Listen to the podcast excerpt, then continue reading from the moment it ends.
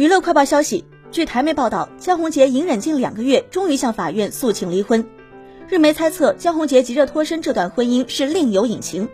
此前，福原爱被拍到和高帅男同游横滨，江宏杰从开始力挺到如今转变为同意诉请离婚，其实是想避免最后得不偿失。据了解，不少当初看中两人恩爱形象的日本广告商损失惨重，已经准备以违约条款向二人求偿，出国金额为两亿日币。由于福原爱婚前年收入远高江宏杰三十七倍，因此夫妻剩余财产的差额分配请求权受到关注。福原爱的代言价、广告约及婚后收入都大于江宏杰。若调解程序未达到协议，离婚后女方要给男方婚后财产百分之二十。